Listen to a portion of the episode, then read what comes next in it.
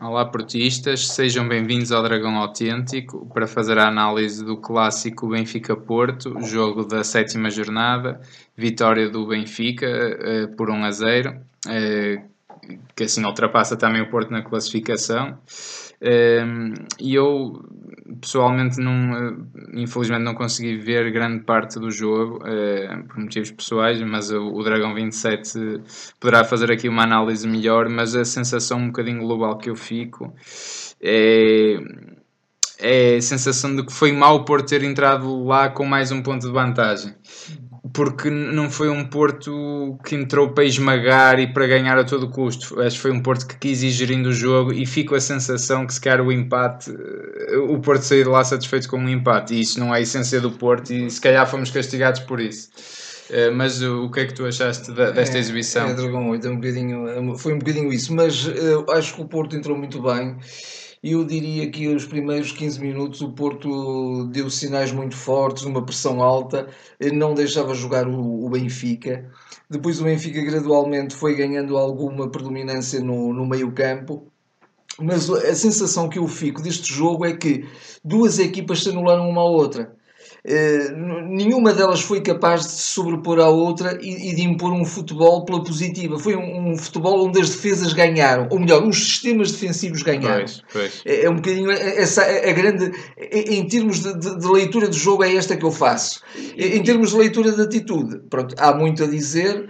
O, o Porto entrou bem, como eu disse, mas uh, depois uh, deixou-se ficar um bocadinho confortado com uma situação de que, enfim, o resultado não, não é pode até nem contar assim muito uh, e via-se até nos rostos dos jogadores do, do Benfica, via-se nos rostos do banco do Benfica que havia receio do Porto.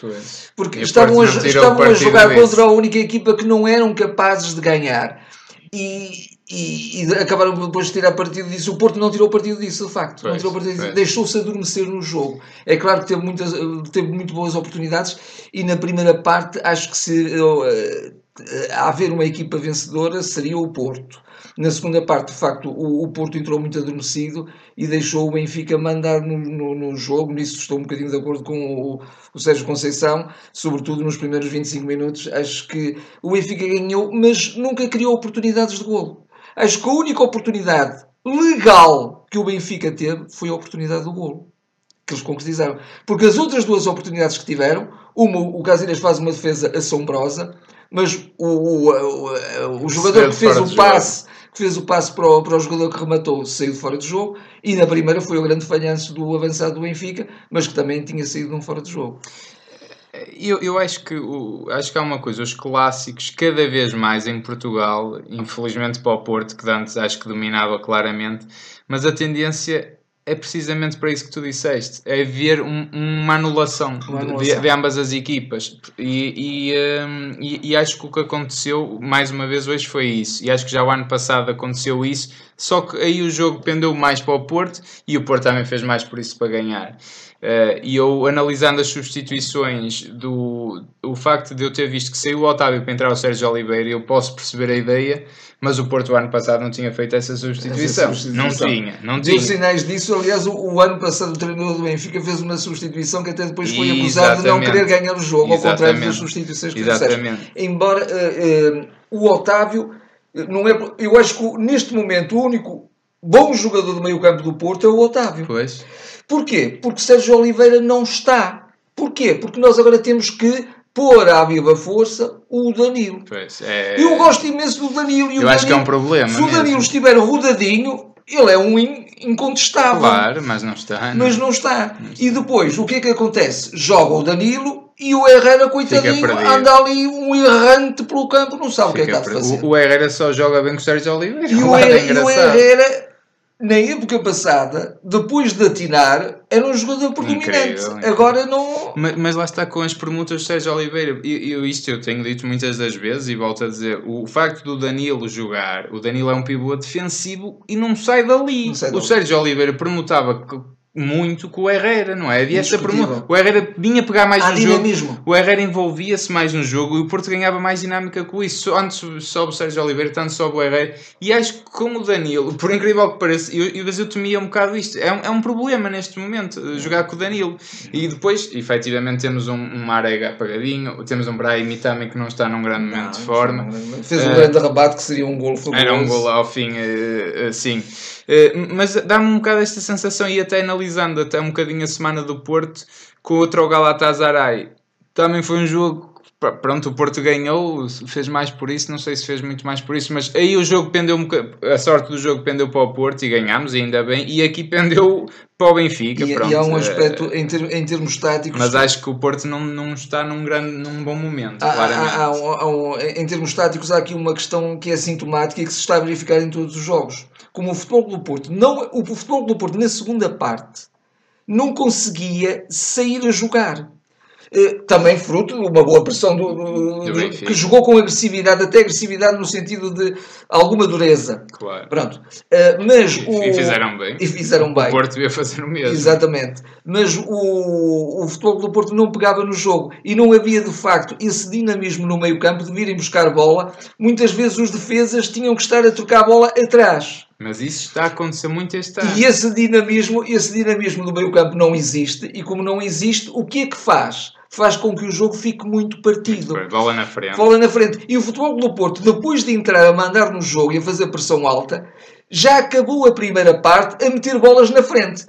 Quando estava ainda muito fresquinhos o, o, o Marega E o e o Soares. Só que os, os jogadores do Benfica trataram de pôr, impor respeito, deram duas balas cacetadas, uma no Danilo, outra no Marega, e acabaram-se o Danilo e o Marega. Claro. E, e- e acho que isso fazem muito bem. O Porto só é burro porque não o faz tão bem. O, o, o que eu, o que eu vejo aqui é, é precisamente essa questão do, do meio campo, acho que tem que ser trabalhada e, e, e depois há uma coisa mais de fundo que é o futebol do Sérgio Conceição, se não for um futebol entusiasta, se os jogadores não estiverem motivados, se não estiverem com aquele espírito de esmagar o adversário, de asfixiar o adversário no bom sentido, uma pressão alta, com, com velocidade, com muita vontade, é um futebol eh, sem ideias. É um futebol sem ideias. Aliás, essa é a ideia do, do Sérgio Conceição, é jogar-se assim. Se o Porto não joga naquele ritmo alto, Eu acho que o entusiasmante, Sérgio Conceição O ainda, Porto- o ainda Porto- quer tentar outra coisa, ele já o tem dito em algumas conferências o de Porto não, imprensa. não joga nada. E, e que eh, aqui e ali a miúde já tem conseguido, mas muito residualmente, que é um, um futebol de domínio, de pressão alta, de jogo com grande objetividade, mas também com domínio. E o futebol do Porto agora não tem conseguido, porque aí todas as cabeças têm que estar muito bem.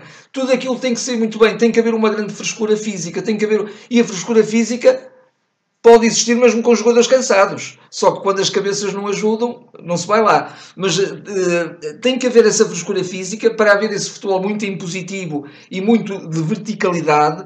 Mas também, acho que o Sérgio também quer isso, haver momentos em que o futebol do Porto sabe gerir os tempos de jogo. E o futebol do Porto, nesta época, salvo raras Sim, exceções, sim, o primeiro época. jogo foi um jogo paradigmático, Sim. um jogo perfeito, É o único. O único. Mas o também- Tondela foi muito bom também. também, também. E aí o Porto soube ter paciência, soube gerir e soube trocar bola.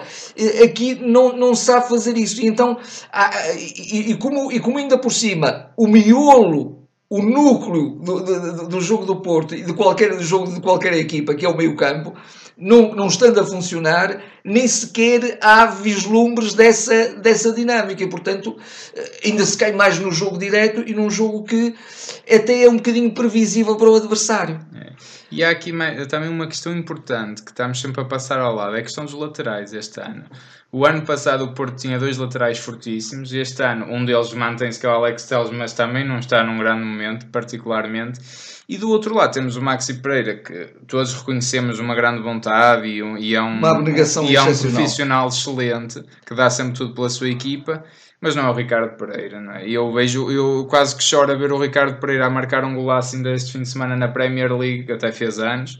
eh, e- nem é o Diogo Daló, nem é o Diogo Dalot. nem é, acrescento eu, o Éder Militão. Oh, exatamente. E tu vais chegar lá é, certamente.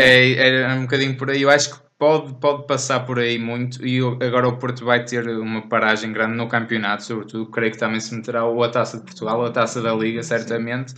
Acho que o Mbemba, já que está recuperado, em vez de ir à seleção do Congo, que não vai lá fazer nada, só se vai lá lesionar se for preciso, que fique cá, que seja trabalhado ao lado do Felipe e que se, e que se jogue o Éder Militão à direita. Eu acho que era uma boa solução neste É, momento.